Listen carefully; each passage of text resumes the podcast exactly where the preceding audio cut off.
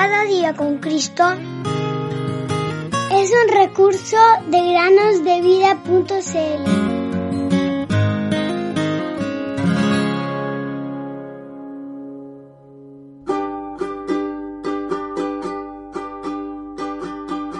El sembrador salió a sembrar y parte cayó en buena tierra y dio fruto, cual a ciento, cual a sesenta y cual a treinta por uno. El que tiene oídos para oír, oiga. Mateo 13, 3, 8 y 9. Muy buenos días, queridos niños. Bienvenidos un día más a meditar en el podcast Cada día con Cristo. Mateo y Marcos, de 4 y 5 años respectivamente, esperaban ansiosos la llegada de un nuevo bebé a su casa una hermanita. Y finalmente llegó el día en que la pequeña bebé, Laura, llegó. Qué contentos estaban los niños. La abuela ayudó a Mateo y a Marcos a hacer anuncios de nacimiento junto con galletas azucaradas para que los compartieran con sus amigos. Las galletas tenían formas de manitos y pies de bebé.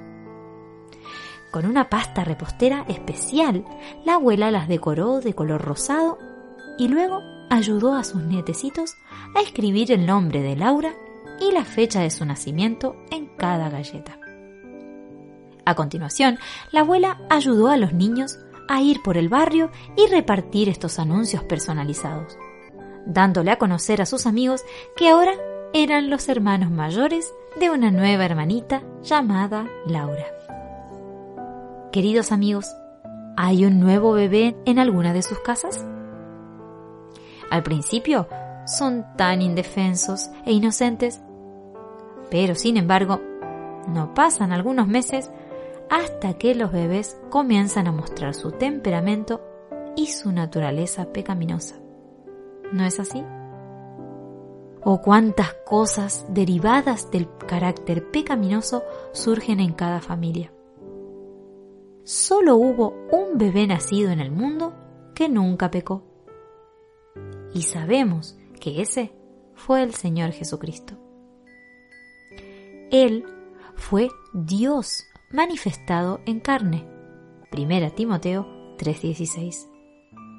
Dios era su padre y nació de una joven virgen llamada María. Isaías 7:14. Todo lo que hizo en la tierra fue para complacer a Dios, su Padre Celestial. Vino a la tierra para morir por pecadores como tú y como yo, y luego resucitó de entre los muertos. Ahora vive en el cielo y quiere que te arrepientas de tus pecados y lo recibas como tu Salvador. Si lo haces, un día te llevará al cielo para estar con Él. Si crees en Él el día de hoy, tu nombre estará escrito en los cielos y habrá gozo en los cielos por ti, un pecador arrepentido. ¿Esperarás más tiempo? ¿Por qué no confesar tus pecados y creer en Jesús el día de hoy? Oh.